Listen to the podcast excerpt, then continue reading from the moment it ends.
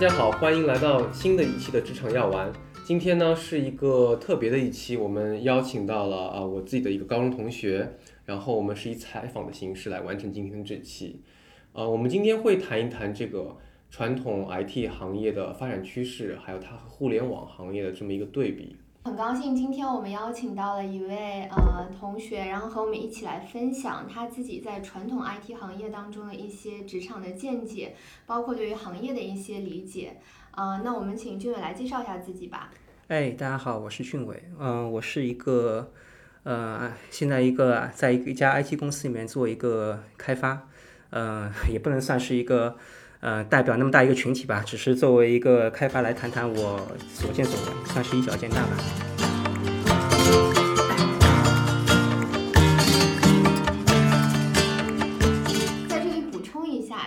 其实是来自于一家非常知名顶级的 IT 行业。哎，也没有。对对对，然后呃，我们是觉得比较有意思的点是在于说，其实传统的 IT 公司和我们之前包括跟开一分享的互联网公司，它其实是两种不一样的生态。所以说，我们希望说能请到一些来自于传统 IT 行业的同学来分享一下，比如说他们在这个行业当中的所见，然后以及这个行业接下来的一个发展趋势。嗯，对对。不过那个说这个比较严肃的话题之前，这个咱们也是很很长时间没见了，对吧？高啊中高中到现在大概有有十十几年了吧，应该超过十年了。呃，哎这报报不用暴露年龄。哎，所以我有一个问题，你们两个人就是后来在大学里学的是同一个专业吗？还是说？对，你是一直在上海读书对吧？对呃我没考好，去的外地的。好像是反过来的吧？好像是。没没，我是读的以前读的是理科嘛，理工科和计算机不相关的。哦啊，我是读计算机的，是哦本来就读计算机的。嗯嗯，对，其实这个俊伟现在从事就是底层架构的这种工作，实际上是呃工程师当中比较难做的这一块，嗯呃，需要的那个硬核技能会比较多。对，呃，然后因为这个 IT 的公司它是对企业的嘛，是 to B 的，所以可能呃我们不不便透露太多的这个产品细节啊，因为他们的客户都是。呃，那种大公司可能也有商业保密的这些东西，对。嗯不过有一点挺挺有意思的，我们刚刚聊到，因为疫情的原因，可能他的公司就全球的会要求员工在家办公，是吗？哎，对啊，就去年那个三月份的时候，两三月份的时候，不是我们这边刚刚过年过完嘛，然后美国那边就因为这个时候国内相对来说新冠疫情比较严重嘛，然后那个时候基本上美国公司就允许我们国我们国内的那些研发啊什么的，就每天就是大多数的时候可以选择在家办公，然后因为我在组比较忙嘛，基本上。呃，也基本上要求每个每每个礼拜要去三天公司，那至少也能在两天两天在家。在那个时候，哎、大家都戴口罩出门什么的，挺不方便的。那时候在家还是感觉、啊，还好好好很多，真的好很多。对，然后到后来五六月份的时候，我们这边就陆陆续续的开始回到办公室了。但是美国那边 突然间他们新冠疫情又爆发了，对，所以说他们那边是大规模的开始从呃办公室回到家里了，然后我们这边开始陆续去办公办公室，但是因为出于疫情这个缘故嘛，所以说我们基本上还是处于一个礼拜可以去四天，还有一天可以灵活的在家里的。对，那个公司叫做新常态嘛，叫新常态下的 办公办公方式。对，啊，但是我有一个疑问，就是如果说真的是做了这种，比如说永久的在家办公，是不是还是会有一定程度上会影响协同？就你们怎么看这个事情？这个东西，我觉得啊，就这两年在这方面，呃，公司已经有比较完善的那些呃解决方案了。因为很多公司都会有一些远程办公协同的一些东西，比如说什么 Slack 啊、Teams 啊，类似这样的东西，就是大家可以很方便的在搞一个视频会议什么的。对，就是就是不一定大家一定要聚在那个一个会议室里面。明白。然后做好流程管理，其实就能够有一些输出。那其实这个工作还是能够继续往下推进的。对这个东西，因为很大一部分的东西都可以通过在网上那些工具去 track，、然后还有一些包括 Azure 的那些开发流程啊，去驱动你们怎么样去，呃，是跟跟跟着这个项目的进度走。所以说，并不一定要大家一定聚在一起开会才能解决问题。嗯，果然还是比较知名的全球公司才会有这样的机会。你比如说像我们这种特别本土的互联网公司，阿里啊、腾讯啊，我觉得应该是不可能有这样的机会的。还是比较羡慕君伟这个有这样的一个机会。没有，我们我们也羡慕你们大厂啊。OK OK，那这个商业互吹环节可以结束了。对，咱们就是呃，之前也私下有聊过，就是因为我是在互联网公司，或我们俩的这个职位都是工程师嘛。嗯。我是互联网公司，你是就是呃 IT 公司，就是基础一点的。那它，你觉得这两种公司的核心理念有什么不太一样呢？我觉得啊，就是互联网公司跟 IT 公司的传统的这些核心理念最大的区别，我感觉应该是做东西吧。就 IT 公司更加注重于他们做的产品，就是他们是有一一定的目标客户的，他们是要想把一些东西卖给别人。而呃，互联网公司可能更多的是服务，他们提供出一种服务出来，然后接下来的话，呃，让用户去选择。就这个，我觉得呃。对于一些核心的一些 IT 产品来说，他们可能更多的诉求是稳定，就是如果怎么样让用户用的用的顺心，然后不出问题，可能是这点跟那个比差别比较大。对，就我们可以给听听众一个概念吧，因为我们不能举出具体的，但比方说呃优衣库啊，或者是 Zara 卖衣服的，他们可能也要采购这种 IT 产品，就是可能要呃 CRM 系统啊去跟踪。呃，客单啊，跟踪那个物流什么的，就差不多类似这种，就算是一个吧，对。是，对，对，就是这个，其实就是感觉是，呃，我我听上去感觉他们就是不是像互联网那种，可能需要流量非常大，呃，一个一个的个体用户，而是就是你可能一个做一个优优衣库，是一个单子可能就会，呃，比较的盈利的，对吧？是的，嗯，了解。对，那我这样理解的话，是不是？呃，对于如果对于已经做出来一套软件来说，追求，呃，不一定要追求不断的创新，可能追求长期的稳定是一个更重要的 KPI 呢。呃，我是这样觉得，就大多数大大部分认认为这个 IT 公司主要是，呃，可能就是做出一个东西以后会维护很久，其实也不一定。就很多时候做出一个产品以后，他们也会有迭代，有也有这种升级的这种一个过程。对他们可能相对来说，就是你们觉得互联网公司这个步这个 step 会比较慢，但其实这个慢也是有相对的这种参照系，他们可能就参照互联网公司来说比较慢，这当然是由他们的产品的一些性质来决定的。就互联网公司的话，可能更多的会通过一些灰度测试啊什么的，把一些呃容错率去交给客户。什么叫灰度测试啊？哎，灰度测试，我个人理解就是这样，就是把一个新功能先发出去，给一部分用户去用，但是并不是所有的客户都可见的。对，这一部分客户会通通过他们的使用给一定的反馈，然后互联网公司会收到这一部分反馈去更改他们的产品，然后是适应于更多的人，然后把它再整个发布出去。A B A B 测试，是嗯 A/B test。了解了解。所以你们就不能，就是说，那可以解释一下为什么这个 IT 公司不可以做灰度测试呢？就是我可以，就是说优衣库的某些系统，呃，改一点东西给他们，对吧？是呃，但其实我我个人觉得，就是 IT 公司的这个产品，他们的用户呃用户对于我们的产品来说，他们的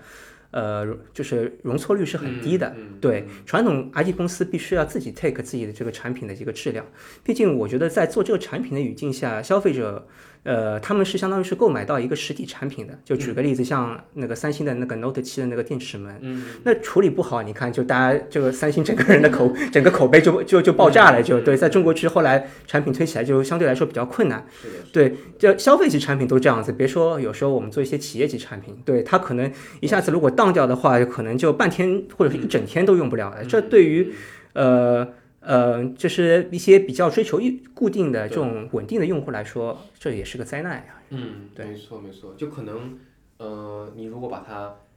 还原到原来的状态会比较难，对吧？你不能不可能瞬间把很多人的手机收回来啊，或者去把对这个系统给 roll back。这个售后的这个代价是很大的，是的。嗯，对了解了解。对，那哎，那就是从这个上班的感觉来说，呃，IT 公司是不是因为听上去可能求稳定、节奏慢一点，是不是不需要什么一直加班啊之类的？我也很想问这个问题，其对实。对，我们俩可以考虑一下，对吧？如果不需要加班，其实该怎么说呢？就我其实加班也有的，只是相对来说不是那么常规，就相对来说会比较少一点。这很多是跟就是加班是否要加班这件事情是跟着产品的这个进度来决定的，并不是根据于。呃，叫什么公司的那些对嗯 那些规规章制度来决定的，其实是对了解了解。所以就是有有的时候还是赶进度，设设的 deadline，要赶的话还是要加班的，对吧？对啊，嗯嗯嗯，对。哦，那那俊伟，我就是还有一个问题，你之前提到，呃，就是 IT 公司它也是会去做创新，而不是单单的去追求稳定。那相比于互联网公司，IT 公司是怎么做这个迭代的呢？就产品的迭代。就我感觉啊，就是作为一个传统 To B 的一个 IT 企业嘛，大多数因为这个实体产品的存在，必然伴随着一个产品从设计到面试当中有，然后然后再在销售当中有个爬坡的过程，然后最后才是有得到反馈，这当中这时间还是比较长的。嗯一般的话就不不存在特别快的能够迭代一个产品出来。嗯，对，所以说相对来说，比起快速的从用户处得到一些反馈来说呢，是要我们这些传统公司都会更多的是从自己的角度去，是怎么样从当前的产品，然后当前从市场收到的这些需求，然后我们从当前的需求去再去评估将来的需求，将来市场可能会怎么样，然后从自己这个角度来揣摩这个这这个产品怎么设计，而相对来说，呃，那些可能。就是互联网公司会比较快的从用户处得到反馈，对他们，所以说相对来说，他们的反射反射也会比较快，很快的就会迎合市场，然后跟上跟上市市场的这个要求进进去设计。我觉得就像你刚才提到那个优衣库一样，他们可能呃优衣库他们可能会出了一个新的衣服啊，他们可能出一个新的新的新的一一个产品线，这个产品线可能需要特定的特定的一个。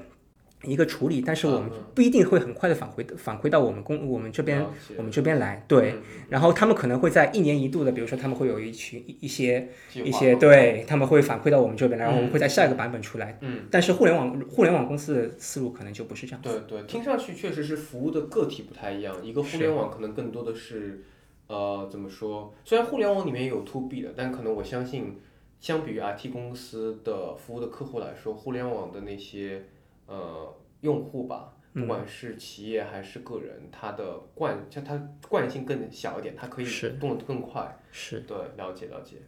嗯，所以我觉得这个也有可能是所谓的互联网估值现在非常高的一个原因，就是它的迭代速度、更新速度很快，是快速反应看到很多的想象力。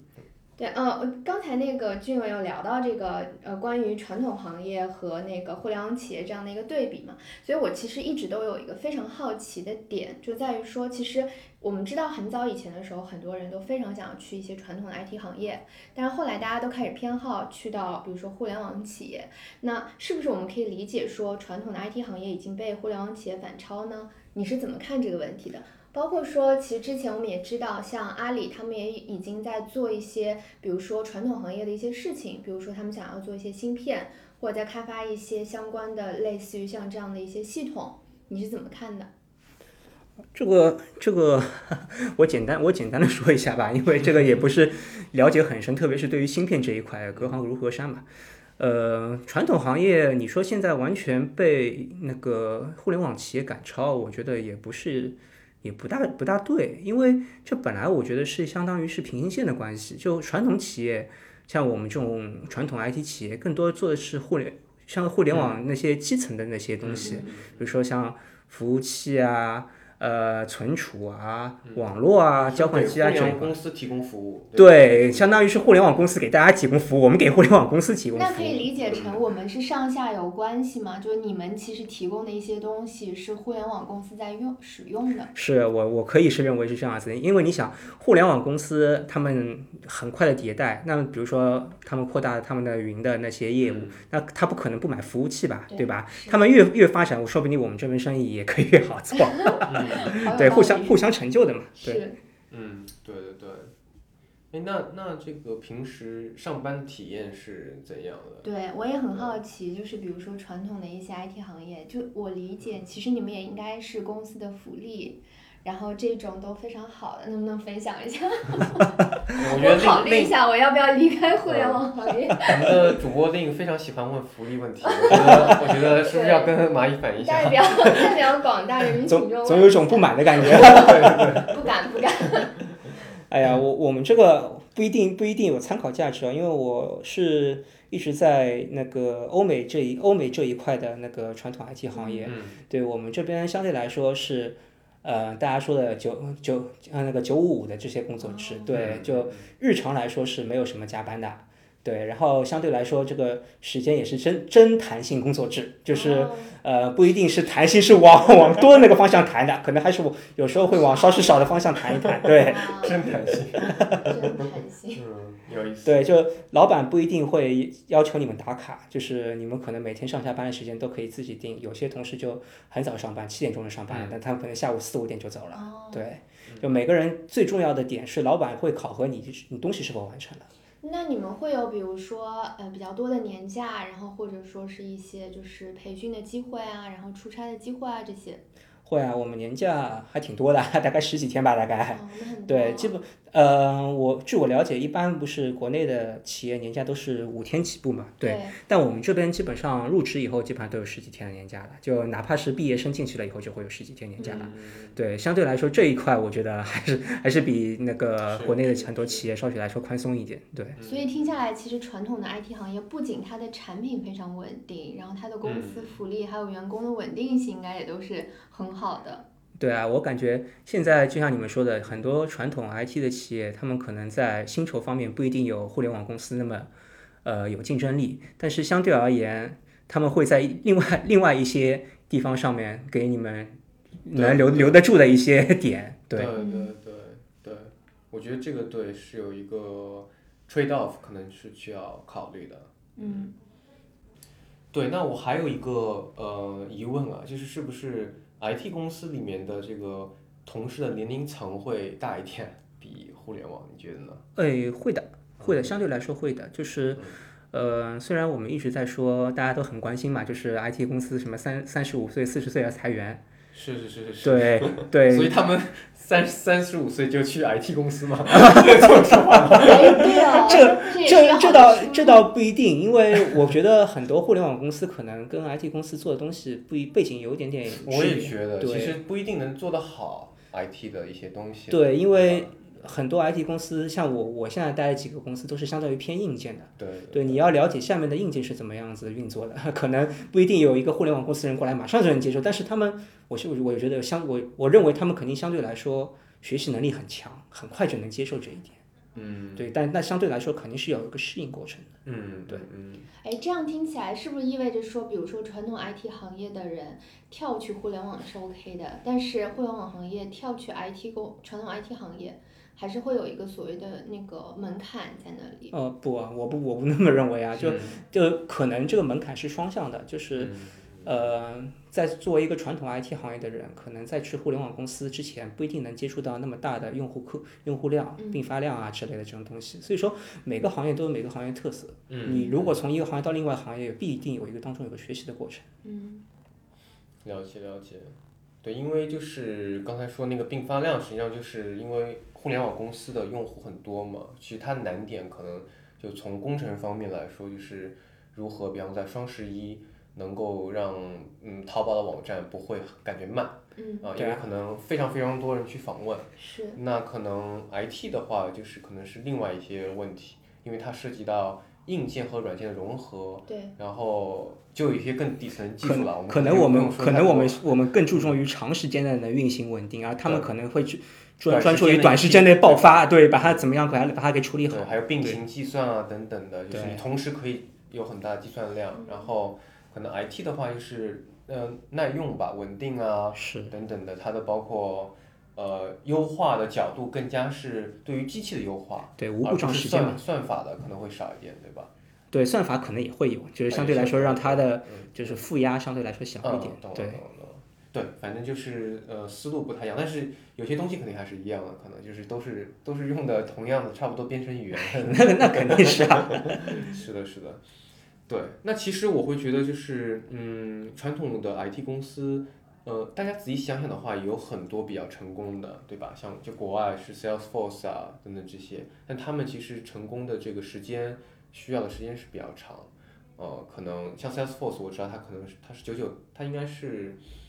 九九年成立的，然后可能到最近才被人知道。那其实 IBM 啊这些公司，它的呃积累的时间会很长。对，IBM 快百年了都，百年以上了已经是是对。是是，所以我觉得这个也是一个不同点，可能是就是可能 年轻人可能所谓的追求的快，可能互联网确实更有吸引力一点。但是我是觉得 IT 公司，嗯，有一种给你积累一些很多的，包括它公司本身的性质就是靠积累、靠沉淀的，所以其实它应该一旦成功之后，壁垒应该会更高，比起互联网。互联网死得快啊，成功的也快。嗯，也不也不能这样说，但一般来说，做一个产品都会伴随着很多的专利，公司也会鼓励鼓励你们去去申请这些专利，对。对，所以其实其实我我我在这里想讲一下，就是听完今天俊伟的分享，就是我才会有一个概念，说其实 传统的 IT 行业跟互联网行业是不一样的。因为其实你想，如果是不做这个行业的人，他可能会觉得说，哦，IT 行业跟互联网行业不是同样一件事情吗？嗯。但其实他们是有本质上的区别的。嗯嗯嗯，是是有本质上区别，对对，感觉上互联网公司更像是那个。健健美运动就是你短时间啊吃什么东西，然后变得很 sexy，非常 sexy 的职业。互联网更是长长跑运动员，对，是的，就是跑到最后的，对对。好的，今天我们差不多到这里。然后我们这个呃职场药丸有一个特色，就是采访结束的时候，让被采访对象呢也可以问我们一个问题，对吧？增加一点互动。所以这个俊伟，你你有没有什么想问我或者令的？哎，可以可以问问运营，如果比如说，呃，就是你们平时时候觉得怎么样跟程序员交流是比较比较有效的一种方式？对，因为互联网企业相对于传统 IT 来说，可能运营跟嗯那个开发之间交流会更密切，因为我们这边可能更多的是通过文档这种方式，对。不一定是面对面大家去谈某一个需求，啊，而是先发一个文档过来，然后大家去在开会，和很多人开会，不一定是单单独一个运营过来跟你说，我我我有现在有个什么产品需求，你需要马上帮我改掉。对，这这这个挺有意思的，就是你的这种交流模式是更加稳定的，就是我们都讨论写好了，写定了，那可能互联网可能。我就是直接跟你说，这样快一点，是吧？因因为这样，因为因为作为一个 IT 公司来说，它一个产品出去以后，它可能会有很长时间维护的。就是它维护的时候，万一你这个人已经离职了，那这个东西你做这个东西要怎么样让后面接替你的人能了解这个东西呢？这基本上是等于做一个功能就会有一个文档留下来。对他们是很强调文档这个东西的。嗯，对。其实，呃，我可以解释一下，就互联网公司，其实我们也有一些文档的东西。就比如说，我原来做的，我我虽然是运营嘛，但是我其实之前一直都是产品运营。所以其实你让我写 P R D，我也是会写的，就我也可以给技术直接提一个类似于这样子的一个迭代的需求，这个我也是 O K 的。然后我们这边的一般工作流程就是，比如说我是运营，我是能够在第一手收集到 C 端用户对于这个产品的一个反馈，然后我把我会把这个反馈告诉产品，就我们会有一个产品经理的角色，然后产品经理把它转化成一个就是 P R D 文档，就是一个产品文档。再跟开发去沟通，然后这里我想跟大家分享，就是有一个比较大的区别，就是当我作为一个运营，在面对比如说市场公关这样子的同学，和面对一个技术同学的时候，其实是有区别的。我的沟通方式肯定是有区别的。我在跟市场和公关的这些同学，就是比较偏对外的这种职能的同学沟通的时候，我会更加的去强调，比如说这件事情的价值，就是会把它上升到一个。所谓价值的高度上去跟他讲说啊，这件事情我做了以后有什么好处？给他看饼，对吧？就公司战略上面是怎么样？对对对，是这样子沟通的。然后他又会认识到这件事情重要性是什么。大家在跟技术同学沟通的时候特别特别，就是你要把这个事情本身的那个价值，就是落成一个比如说偏数据化的需求，告诉他说具体的东西，对，很具体的告诉他说。对，我要达到一个最终什么样的一个目的？我的 KPI 得达到多少倍的提升？然后这个东西通过什么来完成呢？就是通过比如说这几个功能的迭代。然后或者这几个功能做上去，然后我就可以这样。然后技术的同学，你要跟他讲价值，他根本不听的。他会说：“你告诉我具体我要做什么，然后他的数据指标到底怎么样？”我这个我可以给你解释一下，不是不听的，是可能听不懂，可能是。其实也不是，就是他可能觉得这个很虚，所以这也是我很喜欢，就是。我到互联网公司跟技术同学打交道比较多以后，我就发现，就是大家都是非常实在人，就是 对，就是你告诉他说这个事情要做到什么样的程度，然后他达到的这个效果数据的表现是什么，然后他就心里有数了，说哦，原来我做这件事情的价值是可以数据化的有一个体现的。对对对，这是就是对，这是我的一个比较大的感受，嗯。好，那我们今天的这期节目就到这里了，非常感谢非常感今晚。哎呀也也也谢谢开一来邀请我。对。好的，那我们呃下期见。